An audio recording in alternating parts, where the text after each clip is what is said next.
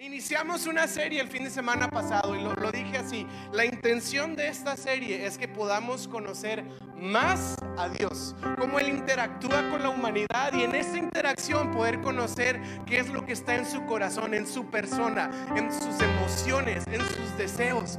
Y yo creo que eso venimos a la iglesia, a conocer más a Dios, ¿estamos de acuerdo? Entonces, el día de hoy traigo un mensaje y, y, y no puedo ser suficientemente enfático para tratar de que podamos captar esto. Así que voy a dejar que la Biblia lo haga por mí. Voy a dejar que la Biblia lo haga en nosotros.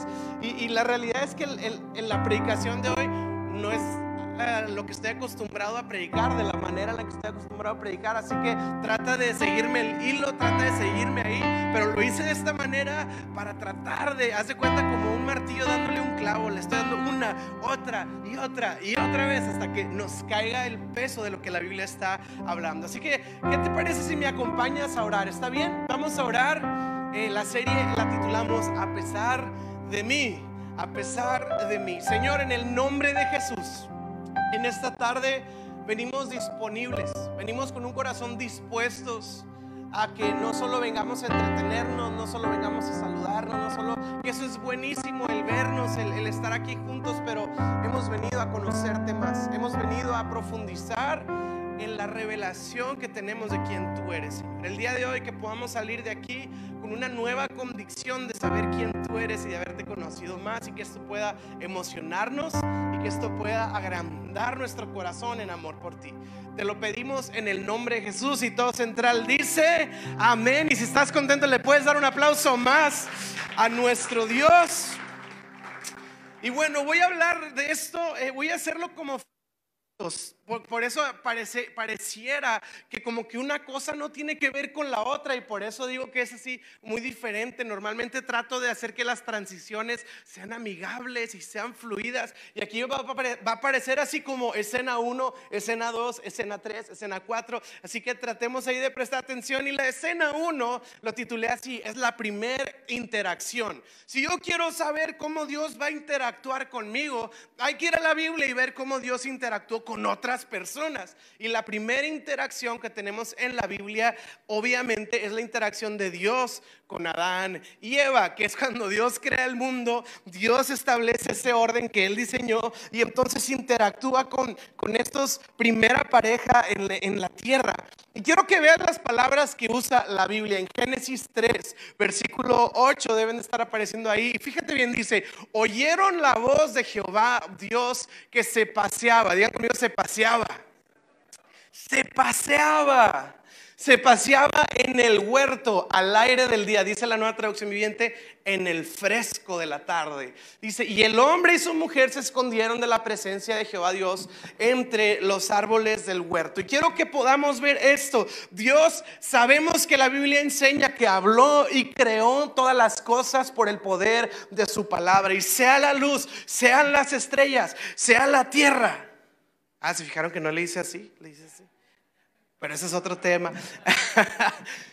sea la tierra y sean los árboles y la semilla. Y Dios habló y Dios habló. Y sabes que una, cuando, cuando vemos ese cuadro de Dios creando, podemos caer en la idea como si Dios estaba sentado porque usó su voz, no usó, nos pareciera que no metió sus manos. Entonces pudiéramos pensar que cuando Dios hizo la, las cosas con su voz, es como si Él estaba sentado en un trono y dijo, ay, pues que sea la tierra y que sean las, es como, como algo a largo distancia, como si Dios de lejos gritó y dijo, hey, pásame esto, hey, haz esto. Y como si Dios a distancia creó el universo y luego hizo a Adán y a Eva y les dijo, pues mijos, échenle ganas, ánimo con todo lo que sigue. Pero este versículo nos cambia un poco la perspectiva al usar un verbo muy especial. Y fíjate bien, dice que Dios se paseaba en el huerto. Y me encanta la palabra paseaba. Porque te voy a hacer la pregunta, ¿tú te paseas con cualquier persona? Tú así ves un desconocido en la calle y le dices, oye, disculpa, perdón, ¿tendrás un minutito? Sí, ¿qué pasó? ¿Quieres pasear conmigo? Tú te paseas con cualquier tipo de persona y por cualquier tipo de razón sin importancia. No, la realidad es que cuando solemos pasearnos lo hacemos con gente cercana a nosotros, lo hacemos como algo disfrutable. Y aquí no vemos un Dios bien lejos que hizo la tierra, vemos un Dios que está en el huerto con Adán y con Eva y no solo está ahí para supervisar. No dice, y Dios supervisaba desde el Edén si Adán estaba haciéndolo bien. No dice, y Dios juzgaba a Adán y su desempeño mediante su presencia en el Edén. No, dice que Dios se presentaba en el Edén con Adán y Eva y hacían qué? Paseaban en el fresco de la tarde. Nosotros no sabemos qué es eso aún. El fresco de la tarde, ¿de qué hablas? Em, pero habla de una relación. Y ya sabemos, ese mismo versículo nos dice algo tan conmovedor como un Dios que se paseaba, pero en esta ocasión termina diciendo, pero el hombre y la mujer se escondieron de Dios porque todos sabemos lo que sucedió. El pecado entró al mundo, el pecado entró al corazón de Adán y Eva y literalmente a toda la creación. Y si cuando entra el pecado, lo que sucede es que ellos se separan, se esconden de Dios y sabes que la Biblia nos dice que ellos son expulsados expulsados del jardín del Edén. Quiero que prestemos atención en el jardín. ¿Por qué? Porque Dios creó estrellas, creó galaxias, creó, ya vieron las fotos de las nuevas del, espacio del telescopio James Webb, están, están curiosas. Este, hay, un, hay un traje que tiene Juan Gabriel que se parece mucho a esa foto. Este, pero bueno, ya saben que uno es fan. Y entonces ah, ah, eh, crea todo el universo entero, crea todas las cosas. Pero me encanta pensar que Dios crea la tierra. Y obviamente el Edén no era toda la tierra porque dice que son expulsados. Y pues no fueron expulsados a la galaxia, ¿verdad? Fueron expulsados a otro fragmento de tierra en el que ellos no estaban. Como si el Edén era un espacio territorial, era un espacio, era un, terreno, era un territorio especial que Dios había creado para Adán y para Eva y para él y para todos los hijos. Pero ahora el pecado entró y ellos son expulsados de este Edén y se crea una distancia entre Adán, Eva y el Dios que los había llamado a estar cerca. Sí, e, e, es lo, que, es lo que la Biblia dice, de principio a fin, esta expresión se utiliza repetidas veces. Y es lo que la Biblia dice que es la consecuencia del pecado. El, el Nuevo Testamento lo dice así, estamos lejos. Si ¿qué hizo el pecado? Nos alejó de Dios. Lo menciona de otra manera, también dice en Efesios, separados de Dios. Incluso todavía Pablo se atreve a decirlo así, enemigos, hay una enemistad con Dios, como diciendo todo lo opuesto que había en el Edén. ¿Qué había? Estábamos cerca, estábamos unidos y éramos amigos, pero ahora el pecado hizo lo opuesto, nos puso a distancia, nos puso lejos y nos hizo enemigos. Entonces hay un tema de cercanía en estos versículos, hay un tema de cercanía en esta historia. Y esta es la primera historia de la humanidad. Y es como, ay Adán, siempre tiene que haber un tipo que la va a regar, ¿no? Ahorita que están planeando irse a vivir a otros planetas, este, eh, va a haber un tipo ahí. O sea, así me explico, vamos a ir a otro planeta y va a haber un tipo ahí que no pagó su boleto de estacionamiento y va a estar ahí picándole y la pluma no se va a levantar y todos vamos a estar atrás haciendo fila. ¿Sí me explico? Somos nosotros en la situación. Entonces, este, hola chiquilla.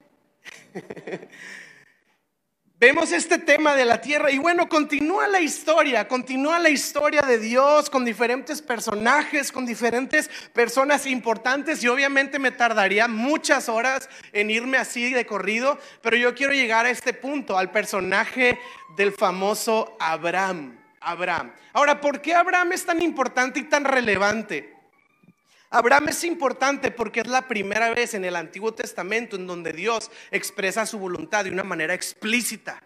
Con Adán y Eva les puso un jardín, se relacionó con ellos. Con Abraham, Dios le dijo, Abraham, es que lo que yo quiero hacer es esto. Y es la primera vez que se escucha. Así que ya estamos en la escena 2, ahora estamos con Abraham.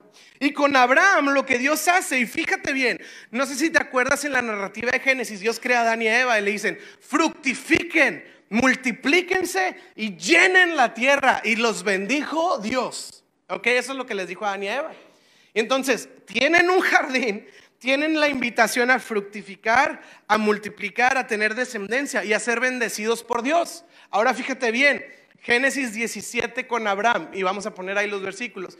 Te haré sumamente fructífero, pero ahora se lo está diciendo Abraham.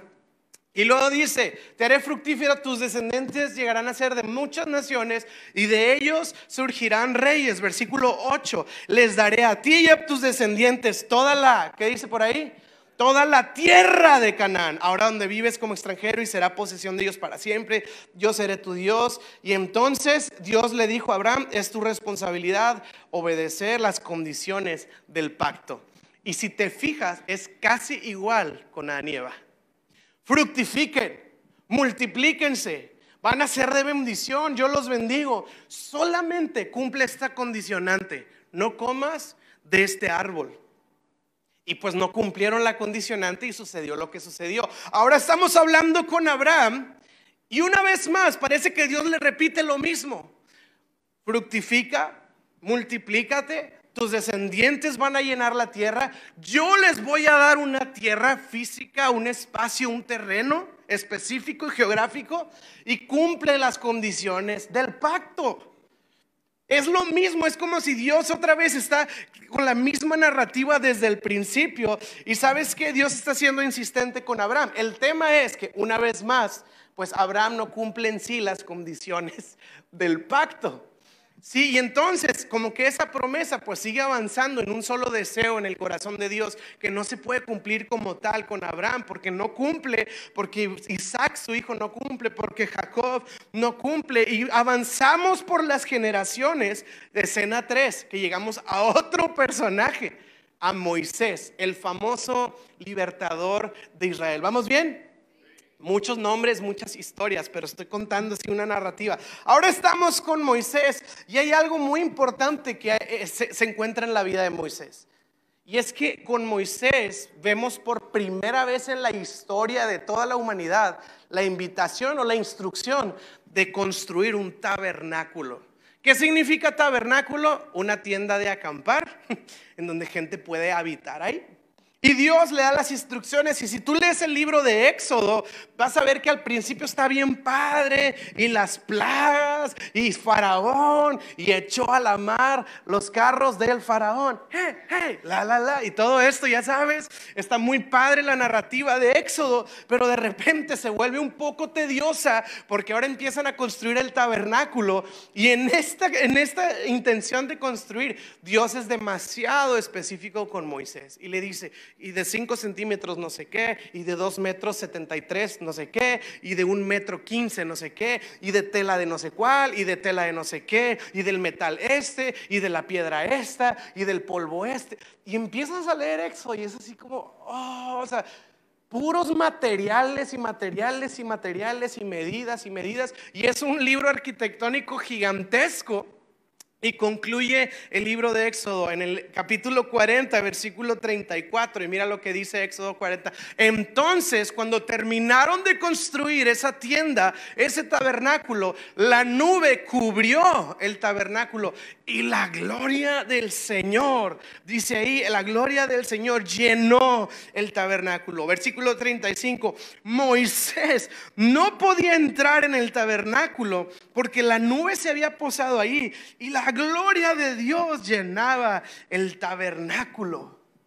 Yo quiero que te imagines porque por, por meses y meses y meses están haciendo una tienda con instrucciones muy complicadas y muy específicas y están ahí echando la talacha, ¿no? Y, órale, ponle un clavo, ponle un tornillo. Oye, te trajiste la cinta de medir. Ah, no, hombre, la dejé en la casa. No, hombre. Y están ahí, imagínate la construcción, ¿no? Típica construcción, Los Ángeles, pero Los Ángeles azules de fondo. Y, este, y están ahí construyendo. Y llega el momento eh, de, la, de la dedicación. Ya acabaron el templo ya acabaron.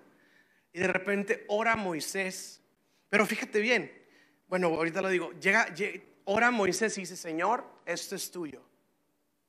Y en eso, una nube desciende, llena ese templo de tal manera que Moisés no puede contener esa gloria y él mismo se sale del templo porque Dios está tan presente ahí que Moisés se tiene que salir. Y una vez más, cuando hablamos de un tabernáculo, la, palabra adecuada es tabernáculo, no templo. Cuando estamos hablando de un tabernáculo, estamos hablando de un espacio físico, literal. No es un ámbito espiritual, no es algo en el corazón, es una tienda literal. Y haz de cuenta que Dios le dice al pueblo con Moisés, yo los voy a llevar a esa tierra que les había prometido, pero antes de que vayan, tienen que llevar a esta tienda porque yo quiero ir con ustedes. Y, luego entonces Moisés tiene ya esta tienda, Dios está ahí adentro y luego sigue Levítico. ¿Cuántos han leído Levítico y no han tenido pesadillas? Ok. ¿Cuántos han leído Levítico y han tenido que ir a terapia después de leer? Sí, sí. Eh, Levítico, ¿qué son?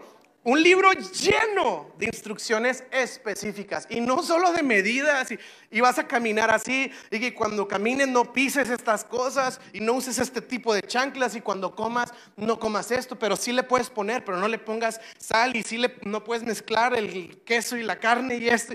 Y, y empieza así una serie de instrucciones irreales, son las condiciones del pacto. Una vez más, Dios le dice, voy a habitar entre ustedes en ese espacio pero ustedes tienen que cumplir con ciertas condiciones. ¿Y sabes qué? No cumplieron las condiciones. Y una vez más avanza la historia de la humanidad y es otro intento fallido y luego viene Moisés y luego viene Josué y luego viene otra, otra serie de personajes importantes y muy relevantes hasta que llegamos a otro de los campeones del Antiguo Testamento, el famosísimo, inigualable y único rey David, el rey David que cantaba las mañanitas y cuando llegamos a la vida del rey David, después de muchos años, vemos lo siguiente, 2 de Samuel 6, 17. Segunda de Samuel 6, 17 y dice, trasladaron el arca de la presencia de Dios y la colocaron en su lugar dentro de la carpa especial que David había preparado. Y David sacrificó al Señor ofrendas quemadas y ofrendas de paz. Y cuando terminó de ofrecer los sacrificios, David bendijo al pueblo en el nombre del Señor de los ejércitos celestiales. ¿Y sabes qué sucede? Después del intento fallido de, de, Moisés, Josué y los próximos jueces, lo que sucede es que cuando David llega al reinado, David dice, yo conozco al Señor y yo sé lo que hay en su corazón. Y hace una tienda, otra vez. Ya no es el tabernáculo de Moisés, ahora es el tabernáculo de David. Y David construye una tienda y dice, yo quiero que Dios habite aquí. ¿Y sabes qué hace Dios? Habita ahí. Y Dios empieza a bendecir a David, a su familia y a todo el pueblo mediante esa instalación, otra vez, geográfica de una tienda en medio del pueblo. Y entonces Dios habla con David y le da una promesa tremenda, realmente impresionante. De hecho, la promesa que Dios le hace a David, así como la hizo con Abraham, así como la hizo con Moisés, ahora la está haciendo con David. Y dentro de la promesa de David, a diferencia de Abraham, ahora en esta promesa viene incluida la venida del Mesías. O sea, es la primera vez que Dios expresa la llegada del Mesías de una manera explícita con alguien y ahora es con David. Ahora, David tenía algo muy especial a diferencia de Moisés, porque Moisés solo podían entrar sacerdotes y a veces. Con David todos podían tener acceso a la presencia de Dios, aunque no fuera sacerdote. Tú podías acercarte y adorar. Y entonces Dios le da una promesa tremenda a David, incluido el Mesías viniendo de su linaje. Y le dice, y estas son las condiciones del pacto. ¿Y sabes qué pasó? David tampoco cumplió las condiciones del pacto. ¿A dónde vas, Gualo? Ya me aburriste con la misma historia una y otra vez. Pues ahí te va. Ahora vamos con Salomón. el hijo del rey David, el hombre más sabio de la tierra, el hombre más inteligente, etcétera, fundón que Dios le dio. Y sabes que cuando viene eh, el hijo de Salomón, Salomón por causa de, su sabiduría es un hombre que eh, es grandemente enriquecido y él logra llevar el reino de Israel a una tremenda prosperidad económica impresionante. Y en esta prosperidad, Salomón dice, no le voy a construir un tabernáculo al Señor, le voy a construir un templo. Y empiezas a leer la Biblia y otra vez instrucciones. Y tres metros y dos centímetros y luego y echaron y la plomada midieron y era un spa y así un, chorro de instrucciones. Pero el tabernáculo de Salomón era diferente al de David o al de Moisés. Este estaba hecho de mármol, de piedras preciosas y construido con oro. O sea, ya estuviéramos con una de estas que detectan metales ahorita en Israel, pero aquí queremos andar. Era un templo espléndido. Dice que era tan espléndido que reyes de otras naciones venían a ver este templo, venían a ver lo que estaban haciendo, venían a consultar a Salomón por la sabiduría que él tenía y Salomón siempre llevaba los reflectores al buen Dios de su padre David, al Dios de Abraham, de Isaac y de Jacob, y una gloria especial. Y quiero que leas conmigo Primera de Reyes 8:10, cuando terminan de construir el templo, fíjate bien, dice, al salir los sacerdotes del lugar santo, otra vez, una densa nube llenó el templo del Señor y los sacerdotes no pudieron seguir con la celebración a causa de la nube, porque la gloriosa presencia del Señor llenaba el templo del Señor. Versículo 12, entonces Salomón oró, oh Señor, tú dijiste que habitarías en una densa nube de oscuridad. Ahora te he construido un templo glorioso, un lugar en donde podrás habitar para siempre. Y cae la gloria de Dios. No sé si alguien está notando que parece que una y otra y otra y otra y otra vez se repite la misma historia. Parece como si son diferentes circunstancias, son diferentes personajes, son diferentes o sea, situaciones en las que se encuentran, pero parece que todo siempre termina en lo mismo un espacio, una casa y la gloria de Dios llenándola. Y luego una condicionante de cumplir una parte del pacto para que eso dure para siempre. Una y otra y otra. Y estoy siendo muy, muy, muy generoso por cuestiones de tiempo, pero pudiéramos ver más situaciones así del Antiguo Testamento en donde hay templo tras templo, tras tabernáculo, tras templo, tras templo, y siempre la misma historia. ¿Qué sucede? Sí, Salomón construye el templo, gloria a Dios, todo pasa esto muy padre. Eventualmente sigue el hijo de Salomón con el reinado de su padre. El hijo de Salomón la riega por completo, está muy, muy sonso, el Roboam famoso, le divide el templo, nada más escucha a sus amiguitos, no escucha la sabiduría y entonces por estar ahí eh, eh, comete terribles errores. Eventualmente ese templo es destruido, el templo de Salomón. Eventualmente es destruido. ¿Y sabes qué sucede? Nehemías, Esdras, Zacarías, Ageo. ¿Sabes qué es? Todos esos libros del Antiguo Testamento. Dios invitándolos a regresar a qué? A reconstruir el templo para poder volver a habitar. Y ahí va Nehemías con Zorobabel y una serie de personas. Otra vez vamos a intentarlo, a reconstruir el templo que volvió a ser destruido. Una y otra vez la misma historia. Y eventualmente se reconstruye un templo.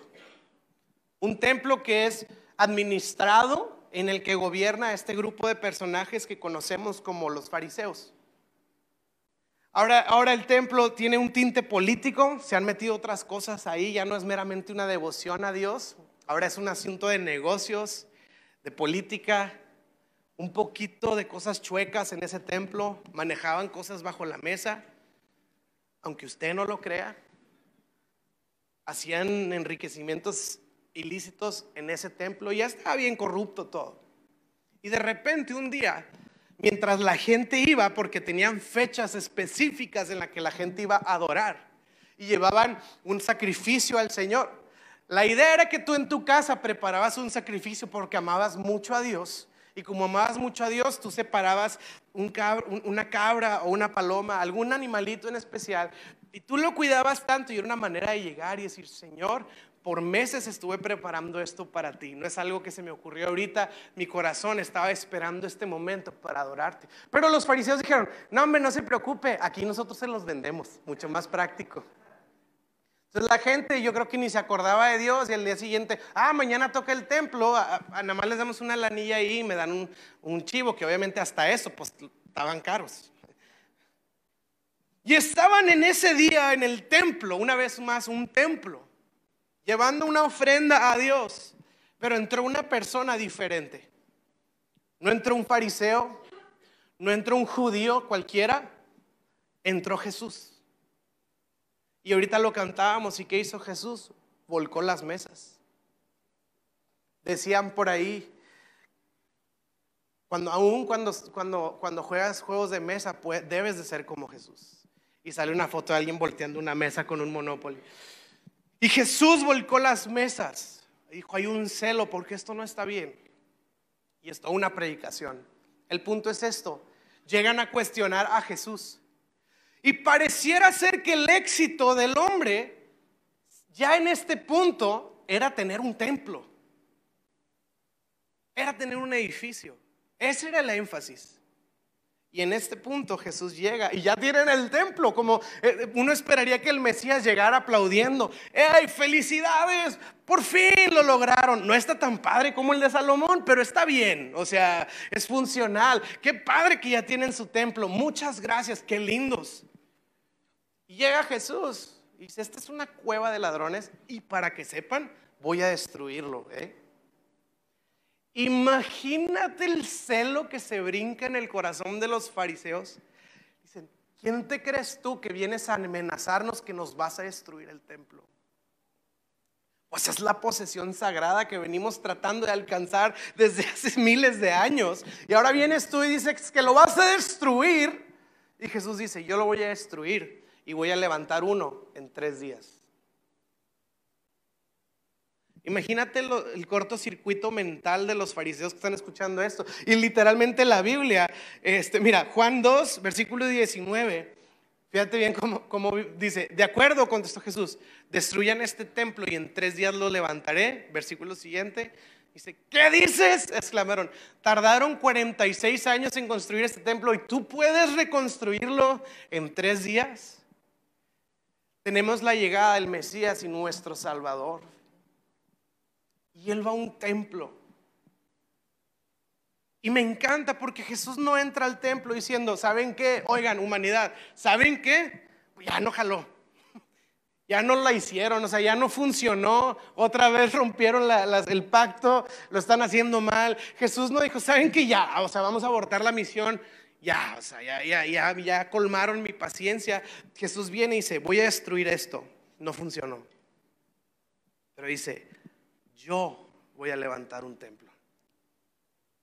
Y esto, está tremendo, porque hasta este punto de la historia lo único que veíamos era un Dios santo, justo, perfecto, sublime, todopoderoso, hablando humanos, diciendo humanos, así se hace, así se hace, así se hace.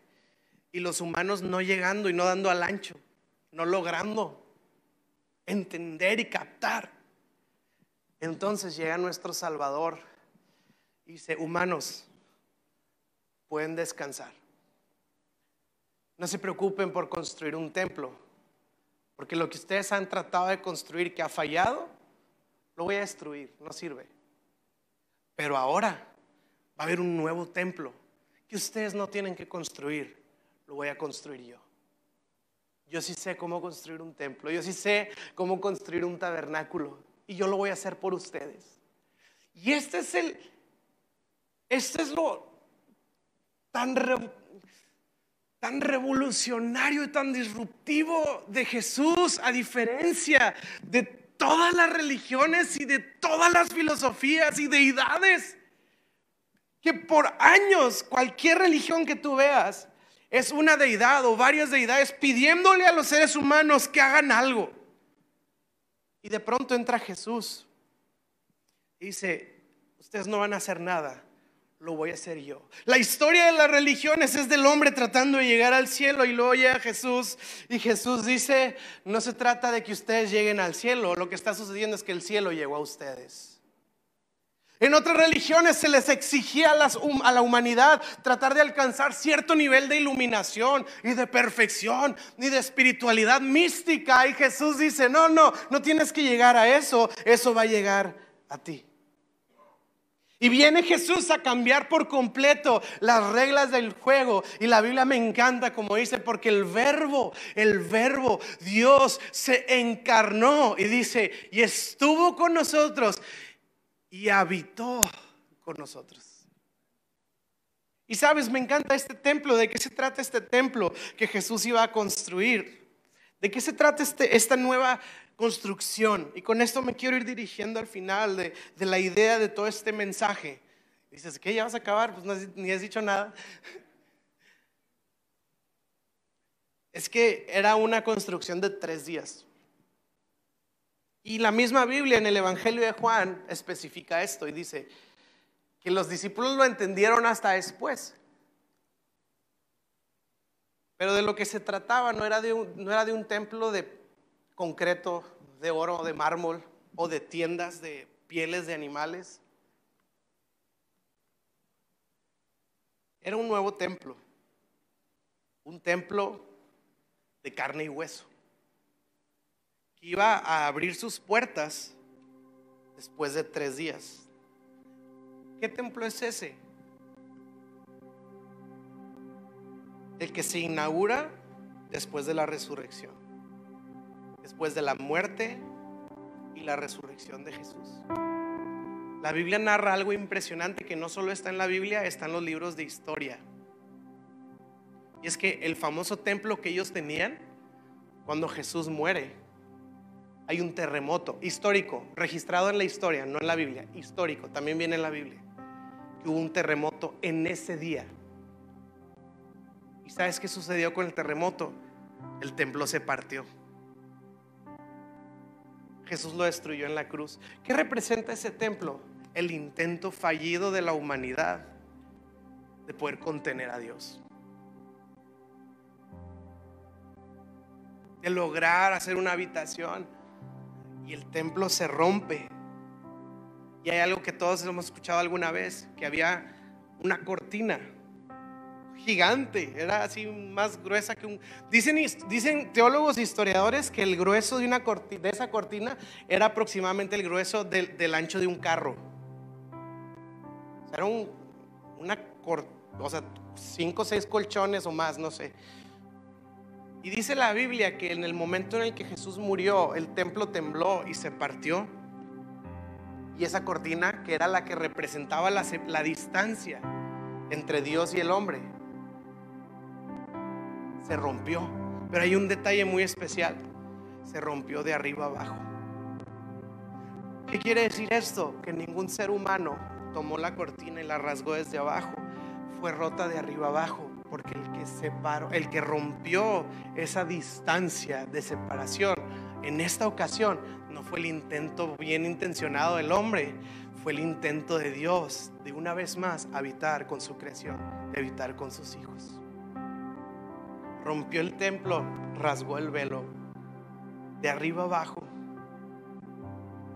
Por eso el Evangelio, las religiones tratan de todo lo que los seres humanos pueden hacer por sus deidades, lo que el hombre puede hacer por su Dios. El Evangelio se trata de todo lo que Dios ha hecho por el hombre. Él es la pieza angular, es la pieza principal. Él es el centro de nuestra fe y podemos descansar en que nuestro intento fallido fue quebrado en la cruz, literalmente. Pero después de tres días dice que Jesús iba a levantar un templo nuevo. ¿Dónde está? ¿Dónde, ¿Dónde levantaron ese templo nuevo? ¿Dónde está la construcción? Hay algunos que por años y años han tratado de encontrar el arca del pacto y pues qué padre sería encontrarla, sería interesante. Pero van a encontrar una caja. No van a encontrar la gloria de Dios habitando dentro de ella. ¿Sabes por qué? Porque Dios ya no está ahí. Porque Dios ya no está en un tabernáculo. Porque Dios ya no está en un templo. Porque ahora el Espíritu Santo ha decidido que tú y yo podamos ser esa morada de su presencia. Que tú y yo podamos ser esa habitación. Podamos ser esa tienda. Podamos ser ese templo. Por eso no importa si es en el Novotel, o es allá, o es en un parque, o es en una cueva, o donde sea que nos reunamos, es irrelevante. Bueno, con el calor que hace sí es importante considerar el clima, pero es irrelevante la ubicación geográfica. ¿Por qué? Porque sea que estés aquí, en tu carro, en tu casa, en tu trabajo, Dios ha decidido venir a habitar entre nosotros y en nosotros. Y esto se logró de esta manera, por la sangre de Cristo. El mensaje el día de hoy lo titulé A pesar de mi distancia. A pesar de mi distancia, Dios decidió acercarnos. Dios decidió hacerse presente en nuestras vidas. Y esta es la palabra, fíjate bien, habitar entre nosotros. Quiero leerte este versículo y con este versículo quiero que podamos ir, ir este, teniendo esta, esta revelación. Y, y, conté tantas historias iguales, porque dicen por ahí que cuando la Biblia repite algo es porque es importante. Y claramente el día de hoy vimos algo extremadamente repetitivo, como si Dios desde el principio nos está diciendo lo mismo. Quiero habitar con ustedes, quiero habitar con ustedes, quiero habitar con ustedes, quiero habitar con ustedes. Y ese es el mensaje que vemos desde el Génesis. Y sabes que cuando Jesús viene, no solo nos dice que podemos ser su templo, luego también dice, y cuando se acabe su tiempo en esta tierra, yo les estoy preparando un espacio allá también.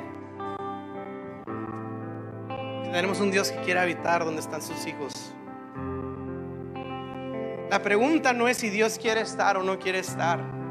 Oh Dios, si hemos hallado gracia, ven y habita aquí. Y Dios, ¿qué onda? Yo estaba desde antes de que tú llegaras. Yo te invité a la fiesta. La pregunta no es si Dios quiere habitar aquí, es si yo estoy preparando ese espacio para que Él habite. Pues no es un espacio físico literal, pero sí estoy hablando, cuando hablamos de nuestro tiempo, cuando hablamos de nuestra agenda, nosotros usamos esa expresión, un espacio. Déjame ver si tengo espacio en mi agenda o déjame ver si hago un espacio en la agenda. Y la pregunta es, ¿Dios quiere habitar? La pregunta es, ¿yo estoy abriendo el espacio para que Él venga a morar y habitar en este lugar, en este jardín, en este Edén en el que Él quiere pasearse conmigo, en el que Él quiere caminar junto a mí en una relación íntima. Ese es el mensaje de toda la Biblia. Y sabes que esa distancia que había entre nosotros y Dios, yo quiero que veas esto porque no me acompañas sobre tus pies y quiero que lo leamos juntos y vamos a orar para terminar este tiempo. Fíjate bien, Efesios 2 Dice, pero ahora, hablando de esta diferencia, pero ahora han sido unidos a Cristo Jesús. Antes estaban muy lejos de Dios, había una gran distancia, pero ahora fueron acercados por medio de la sangre de Jesucristo en la cruz del Calvario. La Biblia declara esto sobre nuestras vidas, la Biblia declara esto sobre nuestros corazones. Entonces la, situación ya no está del lado de Dios, la situación está de mi lado. ¿Será que alguien puede creer esto el día de hoy? ¿Será que habrá alguien que pueda recibir esta verdad en su corazón el día de hoy? ¿Será que habrá alguien que pueda decir, Señor, aquí está un espacio para que venga? Vengas a morar, para que vengas a habitar en medio nuestro, Señor, y vivir en esta relación que tú quisiste desde el principio. Vamos, ¿por qué no cierras tus ojos, levantas tus manos y vamos a adorar al Señor con esta verdad?